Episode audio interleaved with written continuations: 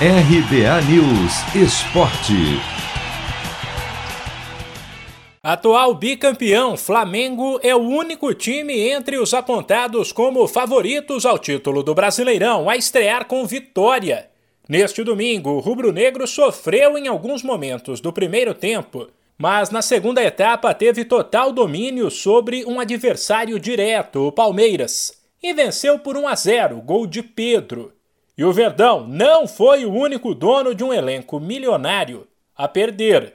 O Atlético Mineiro, em casa, até saiu na frente com o Hulk, mas viu Iago Pikachu, em dia inspirado, marcar duas vezes e virar para o Fortaleza. A dupla Grenal protagonizou jogos emocionantes. No Castelão, o Grêmio viu o Ceará, que atuou com reservas, abrir 2 a 0 e buscou o empate por 2 a 2. Ficou assim até os 48 do segundo tempo, quando Jorginho marcou e decretou a vitória da equipe nordestina por 3 a 2. Já o Internacional em casa abriu 2 a 0 no esporte, mas cedeu o empate por 2 a 2 aos 44 da etapa final. Gol de André, aquele mesmo ex-jogador do Santos, do Corinthians, do Grêmio e de mais um monte de equipes. Enquanto São Paulo e Fluminense, que também têm chances de título, ficaram no 0 a 0.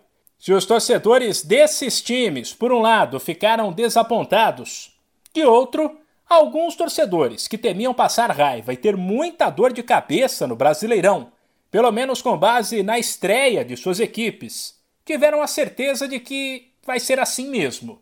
O Santos visitou o Bahia e foi atropelado. 3 a 0 para o tricolor da Boa Terra. Mesmo placar da derrota da Chapecoense em casa para o Red Bull Bragantino, enquanto o Corinthians em Itaquera perdeu para o Atlético Goianiense por 1 a 0. A primeira rodada do Brasileirão ainda teve Atlético Paranaense 1, América 0, Cuiabá 2, Juventude também 2. Agora a maior parte das equipes muda o foco para os jogos da terceira fase da Copa do Brasil, entre terça e quinta-feira, enquanto a próxima rodada do Brasileirão acontecerá apenas no fim de semana. De São Paulo, Humberto Ferretti.